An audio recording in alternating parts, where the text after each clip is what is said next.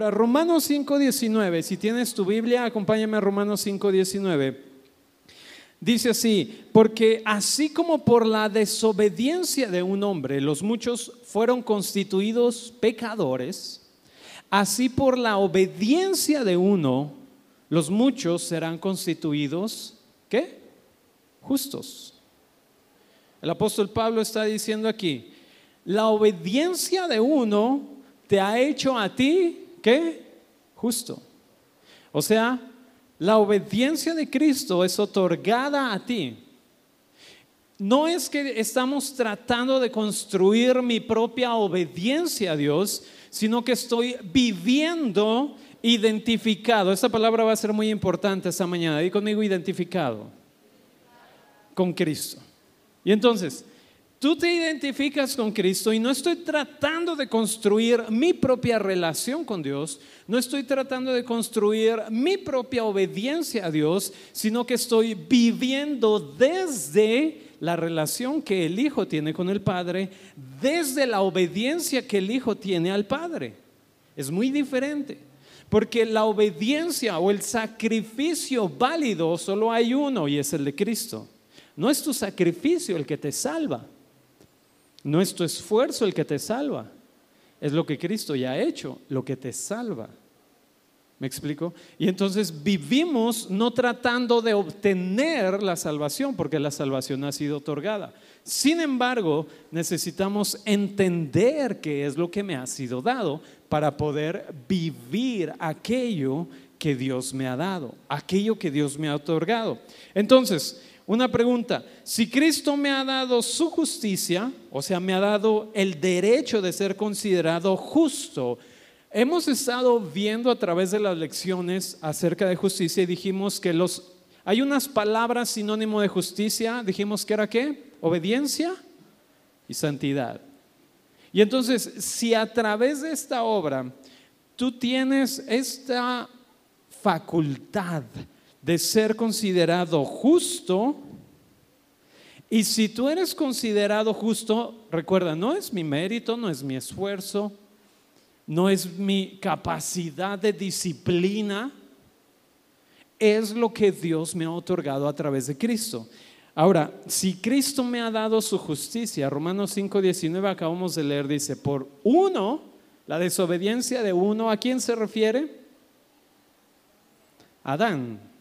Por la desobediencia de Adán, todos fueron considerados, todos fueron identificados, ¿verdad? Se identificaron con Adán como pecadores.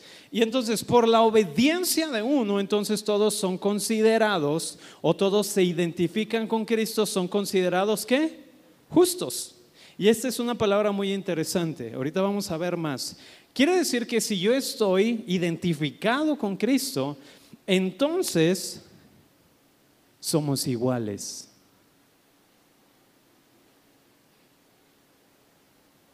Ahora, si yo tengo la justicia de Dios en mi vida, ¿qué clase de vida puedo vivir? Pues es una vida que habla de un cielo abierto. Pregunta, ¿Cristo tenía comunión con Dios? ¿Sí? Entonces tú también. Pregunta, Cristo recibía respuestas del Padre, entonces tú también. Cristo tenía un cielo abierto, entonces ¿qué? Tú también.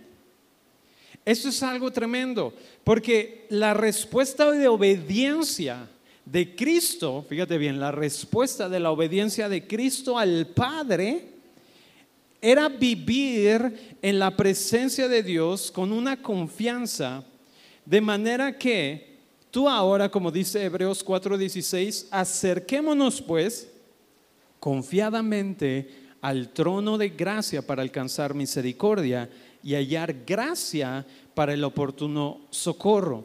¿Qué es lo que nos dice aquí? Que tú también estás en la presencia de Dios. Como Cristo está en la presencia de Dios, tú estás en la presencia de Dios. Como Cristo tiene comunión con el Padre, la misma comunión que tiene Cristo con el Padre, Yo también la tengo, ¿me explico? Pero por mucho tiempo religión te dice no es suficiente. Y, y, de adulto lo único que he entendido que nunca es suficiente, ahora de adulto, pero de lo único que te puedo decir que nunca es suficiente es de lavar trastes.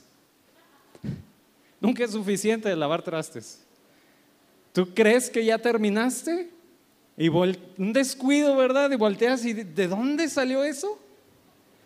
Sí, nunca es suficiente, ¿verdad? Lavar trastes. Bueno, religión es lo mismo, te va a decir nunca es suficiente. Y entonces parece, de repente, vivir la vida cristiana pareciera como lavar trastes, ¿verdad? Me esfuerzo y por más que lo hago lo mejor que puedo, siempre hay más trastes. Y nunca se acaban. Y entonces te esfuerzas más. Pero ¿qué pasa? Siempre hay más trastes. ¿O solo me pasa a mí? No, ¿verdad? Religión te dice no has orado suficiente. Religión te dice no has leído la Biblia lo suficiente. Religión te dice no has creído suficiente. Religión te dice no has obedecido suficiente a Dios. Y entonces nos encontramos, ¿verdad? Cuando creemos, creo que ya la, ya la hice, ya pude obedecer a Dios esta semana. Y entonces religión te dice, no es suficiente aquí hay más trastes por lavar. Y entonces, ay, empieza la frustración porque dices, por más que me esfuerzo, parece que no puedo agradar a Dios. ¿Te has encontrado en esa, como voy a decir, en esa carrera de que dices, por más que me esfuerzo, siento que no puedo agradar a Dios? Porque estamos caminando en este sentir de no es suficiente. Y no es suficiente. Ahora, ¿cómo sabes que tienes suficiente fe? ¿Cómo sabes si ese nivel de fe que tienes es suficiente delante de Dios? ¿Cómo sabes si esa obediencia que tú te esfuerzas en hacer es suficiente delante de Dios? ¿Cómo sabes? No hay un medidor de fe, no hay un medidor de obediencia en el que tú puedas decir, bueno, ahí voy, ahí voy. Bueno, déjame decirte que la medida de fe y la medida de obediencia es Cristo. Ahora, dice, por uno todos han sido considerados pecadores, pero entonces viene Cristo y por Cristo todos, ¿qué? Son considerados justos. Entonces, ¿quién está hablando aquí? ¿Quién es considerado justo? Solo el pastor. ¿No? Aquí dice, miren, solo el pastor de cada iglesia es... No, ¿quién es justo? Si Cristo tiene una comunión con el Padre, tú tienes esa comunión con el Padre. Si Cristo tiene obediencia al Padre, esa misma obediencia es donde tú estás. Es donde tú puedes responder. Ahora, necesitamos ver que las escrituras son quien dan testimonio acerca de Cristo y su obra para nosotros. Entonces, cuando yo leo las escrituras, lo que yo leo es el testimonio de quién es Cristo, de su obra, de su vida y del resultado de esa vida para mi vida. Cuando yo leo las escrituras, lo que yo me acerco a leer es la revelación de quién es Cristo, porque las escrituras dan testimonio acerca de Cristo. Y entonces todo testimonio acerca de Cristo es un testimonio acerca de nosotros también. ¿Será importante entonces poder entender las escrituras? Claro que sí. Ahora, vamos a ver qué es lo que las escrituras, ¿verdad? Ahora, en el tiempo de Jesús no había Biblia. En el tiempo de Jesús no había Antiguo Testamento, no se le conocía como Antiguo Testamento. En el tiempo de Jesús lo que había eran los profetas, los libros, los escritos de los profetas. ¿Qué es entonces aquello que las escrituras que hoy tenemos aquí, verdad, dan testimonio acerca de Jesús, que en ese tiempo ellos sabían acerca de un Mesías, había una promesa, alguien que iba a venir a redimirles. Pero entonces, ¿qué era el testimonio? Vamos a ver, Jesús les dice, esto es algo tremendo que Jesús les dice a los maestros de la ley, a los fariseos les dice en Juan 5:39, si tienes tu Biblia, acompáñame a Juan 5:39. si tienes las hojas, casi siempre procuramos poner ahí los versículos para que los tengas rápido, ¿verdad? A la mano, pero si tienes tu Biblia es bueno. Dice Jesús, escudriñan las escrituras porque les parece que en ellas está la vida eterna. Y ellas, ¿qué dice? Son las que dan testimonio de mí. Jesús les está diciendo, ustedes creen que solamente por estudiar las escrituras van a encontrar la vida eterna, pero las escrituras hablan de mí. Todo aquello que las escrituras dicen es el testimonio de quién es Cristo, que es la palabra viva de Dios. La palabra de Dios es una persona, no es un libro, porque en el principio no estaba el Padre, el Espíritu y una Biblia. ¿Verdad que no? Dice Juan 1, en el principio era el verbo y el verbo era Dios y el verbo estaba con Dios y el verbo se hizo carne, el logos de Dios, la palabra viva, la palabra expresada. ¿A qué se está refiriendo? A Cristo. Cristo es la palabra de Dios las escrituras tienen palabras de Dios, pero Cristo es la palabra de Dios hablada a nosotros. Cristo es la palabra de Dios expresada a nosotros. El pensamiento, la intención de Dios a nosotros está expresada en la palabra que es Cristo. Entonces, Aquí hay una pregunta, ¿qué es lo que los profetas y las escrituras dan de testimonio de Jesús? Si nosotros regresamos, ¿verdad? Al libro de Isaías, que es uno de los libros de los profetas, versículo capítulo 42. Pon atención, esto es algo que fue dado muchos años antes de Cristo, pero está dando qué? Testimonio. Cuando Jesús les dijo, las escrituras dan testimonio de mí, los fariseos y los maestros de la ley que conocían los profetas, los escritos de los profetas, sabían dentro de sí que se estaba refiriendo a esto. Isaías 42, 1 dice, he aquí mi siervo, yo le sostendré, mi escogido, en quien mi alma tiene contentamiento. ¿Recuerdas qué es lo que pasó cuando Jesús fue bautizado? Dice que una voz del cielo, bueno, descendió el Espíritu sobre él como paloma y una voz del cielo que decía que este es mi Hijo amado en quien qué tengo complacencia o contentamiento. Entonces, aquellos que conocían los escritos de los profetas, ¿verdad? Al escuchar esta voz, ¿qué crees que recordaron? Isaías 42, que dice, mi escogido en quien mi alma tiene contentamiento. He puesto sobre él mi espíritu. Nuevamente, ve la imagen, ¿verdad?, del bautismo de Jesús. Y luego dice, Él traerá justicia a las naciones. No gritará, ni alzará su voz, ni la hará oír entre las calles. No quebrará la caña cascada, ni apagará el pabilo que humeare. ¿Qué quiere decir esto? No va a venir como con un ejército, no va a venir como, como muchos pensaban acerca del Mesías, que iba a ver como un rey que iba a venir y los iba a librar del poder de los romanos y los iba a destruir y entonces él iba a imponer su reino y entonces otra vez todos los judíos iban a poder tener este, vamos a decir, como época dorada.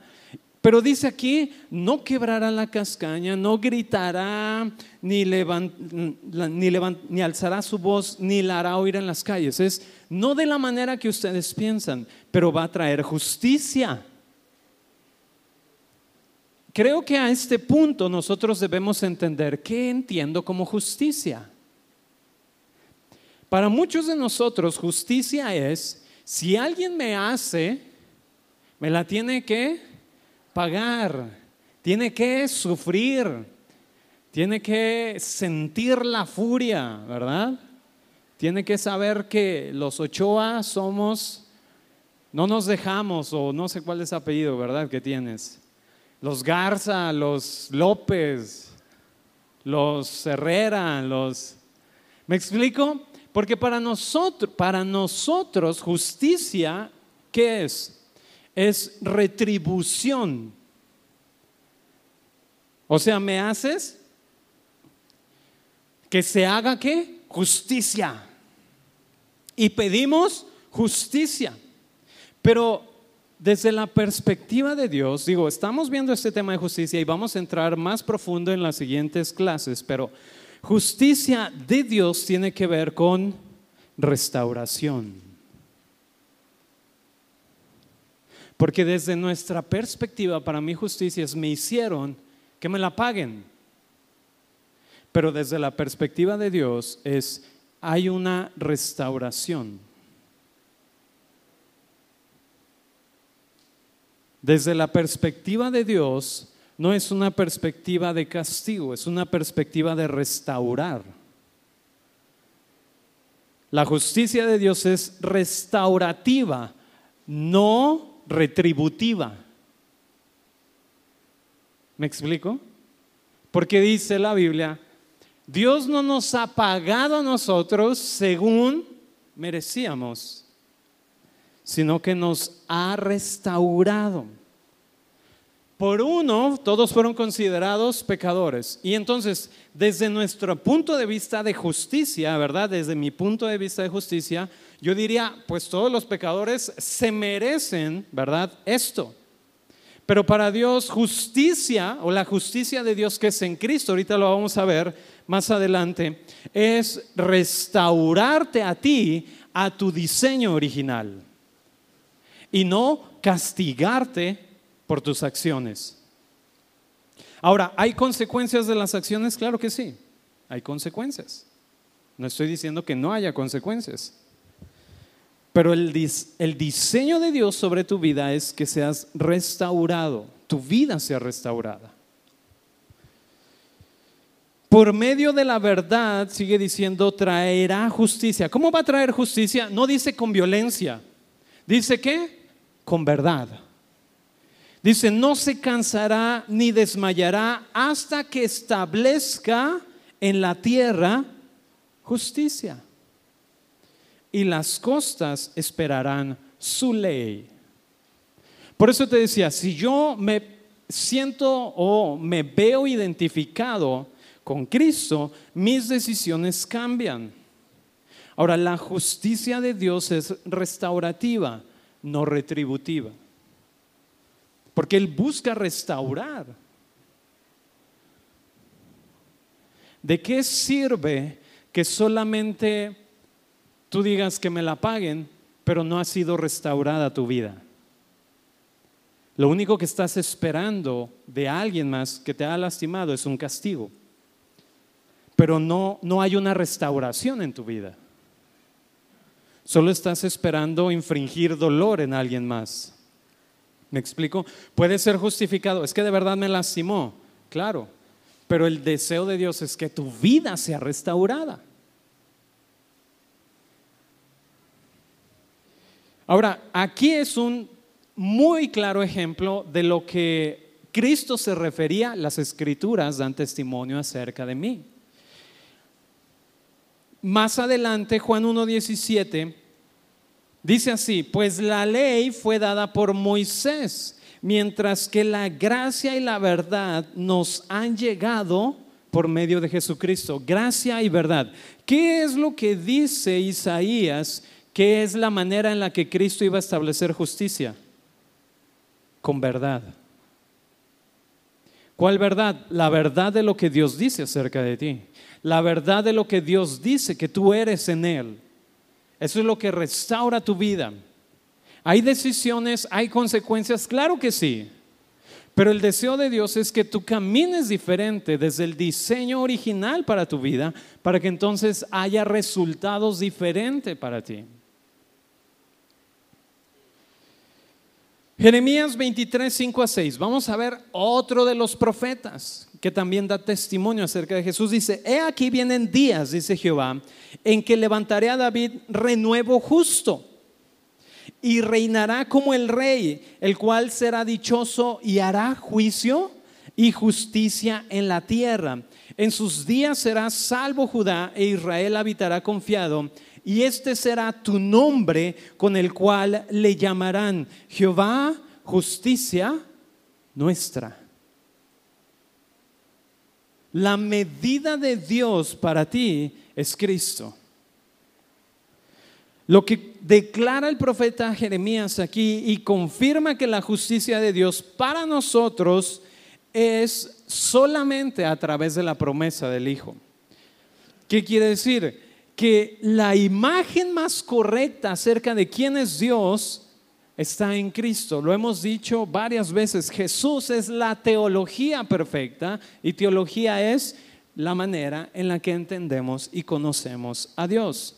Ahora, a través de las palabras y acciones de Jesús, escuchamos y vemos lo que es más importante para la humanidad, que Dios se amó incondicionalmente. Todos conocemos Juan 3:16, ¿verdad? ¿Qué dice Juan 3:16? A ver, todos juntos, una, dos, tres.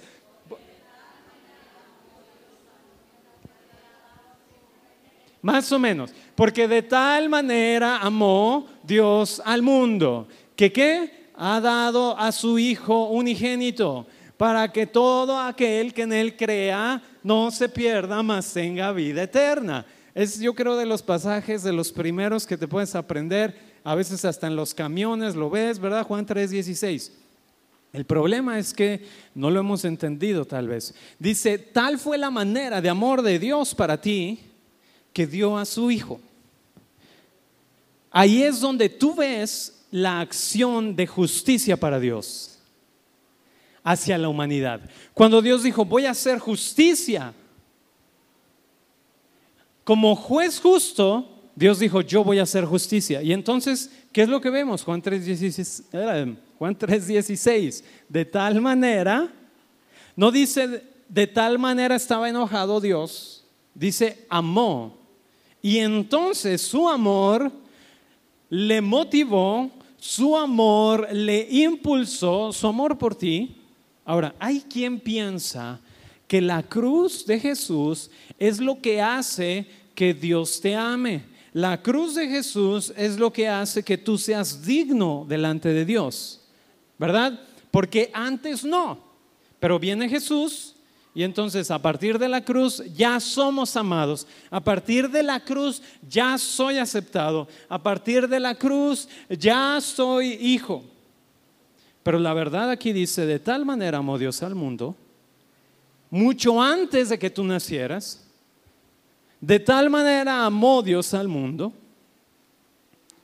No es que la cruz te haya hecho a ti digno, es que tú ya eras es que tú ya eras amado por Dios. La cruz es el mensaje de Dios para ti.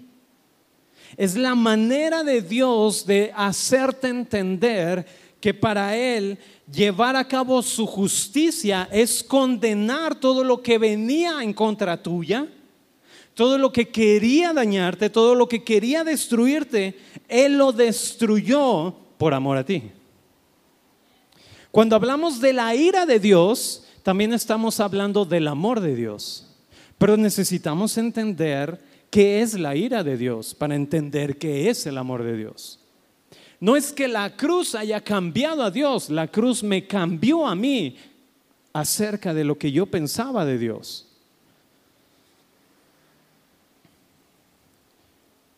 En el verso 17 de ahí mismo Juan 3:16, verso 17 dice, porque Dios no envió a su Hijo para condenar al mundo, sino para que el mundo sea salvo a través de él.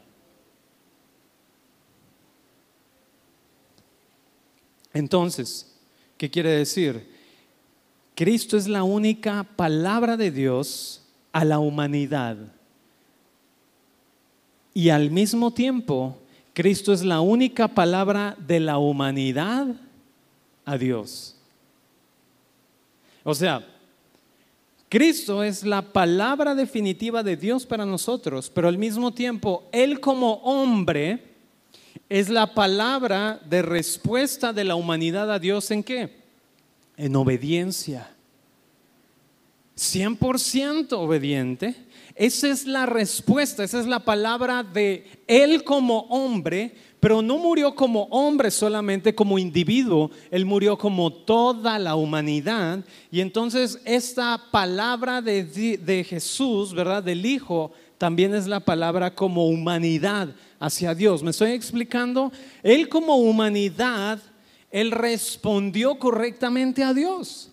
Por lo tanto, me permite a mí vivir en esta justicia. Soy justo no por lo que yo he hecho, sino es por lo que Cristo ha hecho. Sin embargo, el cómo me identifico yo, me identifico con Adán o me identifico con Cristo. Va a determinar mi respuesta a Dios. Que en otras palabras eso se llama fe. Tu respuesta a Dios es la fe o lo que confías o lo que crees que Dios ha hecho por ti. Entonces Jesús como representante de toda la humanidad respondió al Padre perfectamente. Regresemos a Romanos 5. El apóstol Pablo sigue escribiendo en su carta a los romanos y les empieza a decir varias cosas muy interesantes.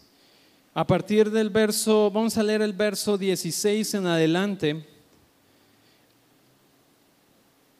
Y con el don no sucede como en el caso de aquel uno que pecó, hablando de Adán, porque ciertamente el juicio vino a causa de un solo pecado, para condenación. Pero el don vino a causa de muchas transgresiones, ¿qué dice? Para justificación. Dice, por el pecado entró condenación, pero por la obediencia de Jesús entró qué? La justificación. O el regalo trajo justificación en, lugar de condenación. Verso siguiente, 17.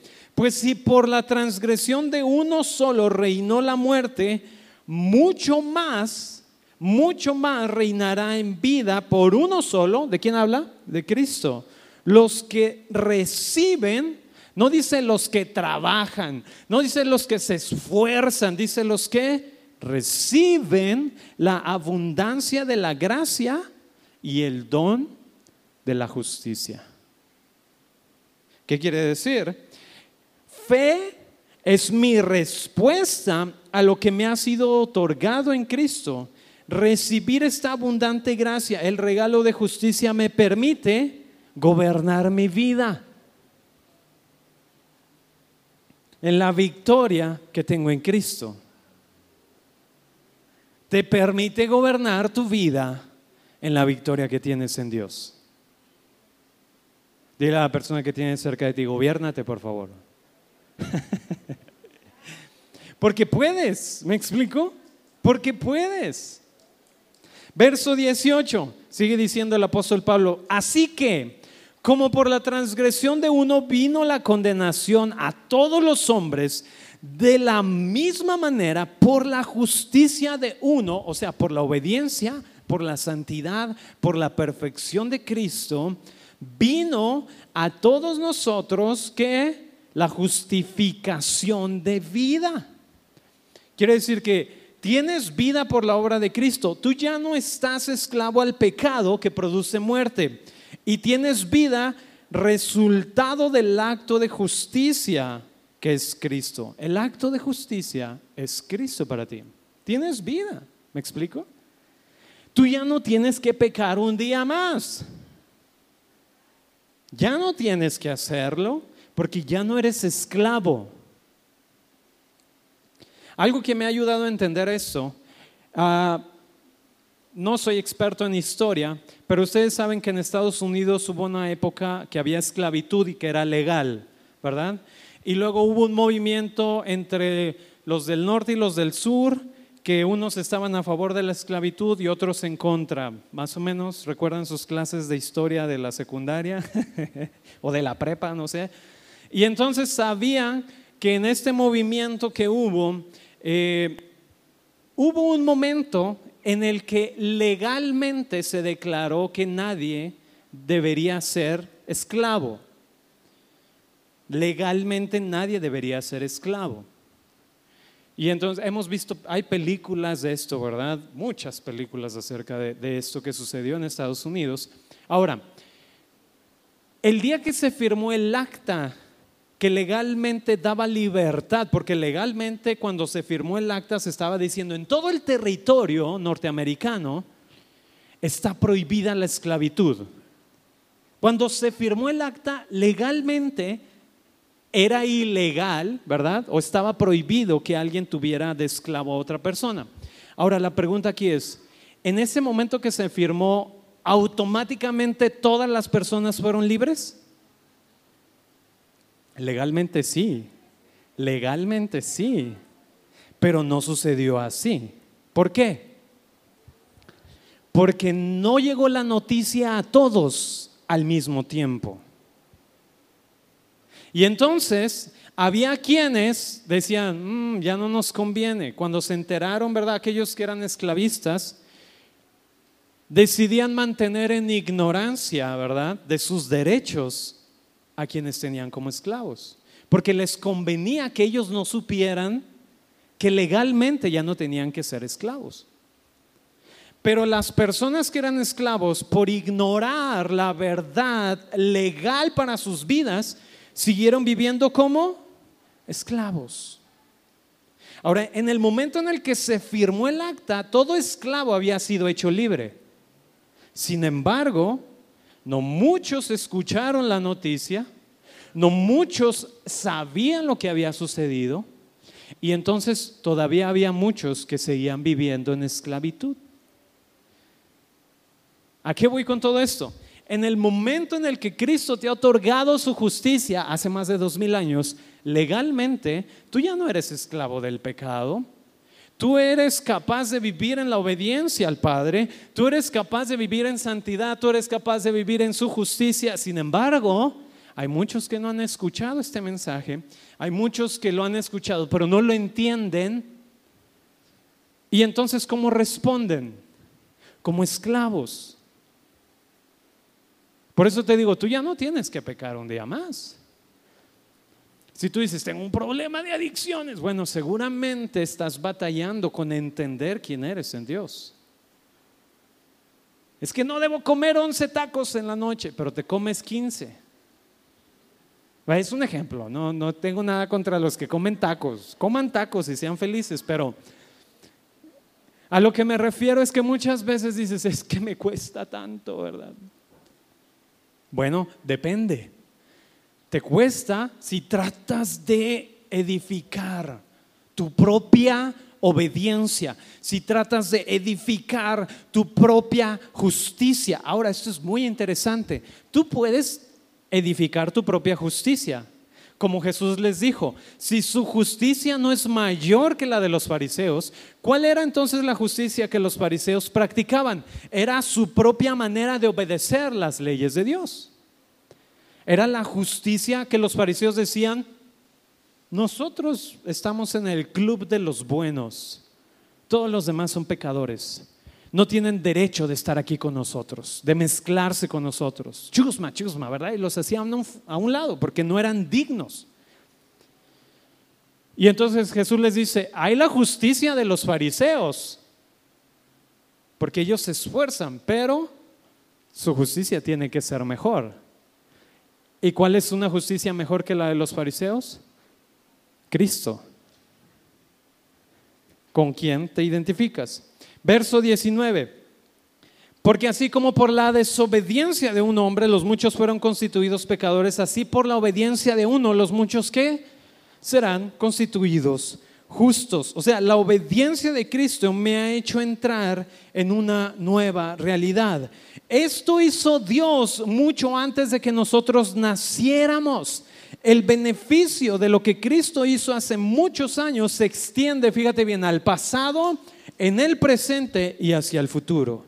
Jesús no hizo solo algo por nosotros, sino que Él hizo por, con nosotros y como nosotros. No solamente Jesús te ayudó, te echó la mano, sino que lo hizo como tú, por ti y en ti. ¿Me estoy explicando? ¿Qué quiere decir? Que estás calificado para vivir una vida con un cielo abierto. Al principio yo les decía, tú estás identificado o con Cristo o con Simón o Adán. Y entonces tú respondes desde donde te has identificado que estás. Nos hemos identificado tanto con Adán que para nosotros lo más natural es vivir en pecado. Porque es que Adán, híjoles, todos, ¿verdad? Todos, todos nacemos bajo este pecado de Adán. Todos. Y entonces, ¿qué estás diciendo? Todos estamos, ¿qué? Identificados aquí. Entonces, lo que, o el resultado de este identificar hace que tú respondas. Porque le damos demasiado peso a lo que Adán hizo. ¿Verdad? Por culpa de Adán, la humanidad está corrompida. Por culpa de Adán, la humanidad está sumergida en la maldad. Por culpa de Adán, todos somos pecadores, todos nacimos pecadores y todos vamos a morir pecadores. Y se nos olvida, se nos olvida que dice, por uno, por la desobediencia de uno, todos responden en esa misma desobediencia. Pero por la obediencia de Cristo, todos pueden responder a Dios en la misma obediencia. Damos mucho peso a lo que Adán hizo mal, se nos olvida lo que Dios ha hecho bien. Damos mucho peso a la injusticia y al pecado en Adán y se nos olvida la justicia de Dios para nosotros. Porque es posible que puedo vivir en comunión y en relación con Dios porque estoy identificado con Cristo. Porque es posible vivir libertad del pecado porque estoy identificado con Cristo. Y si me comporto como quien no soy, entonces yo debo entender que este es mi diseño en Cristo. Si la riego, tengo que permanecer en entender quién soy. ¿Me explico? Responder desde aquello que hemos creído. Es posible vivir una vida de obediencia porque estamos en Cristo. El problema es que o no lo hemos escuchado o no lo hemos entendido.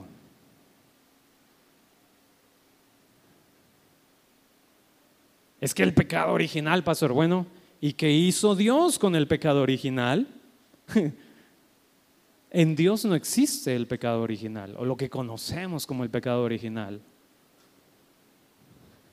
Pero si tú no, pastor, es que estoy marcado con eso desde mi nacimiento, bueno, vas a responder desde ahí.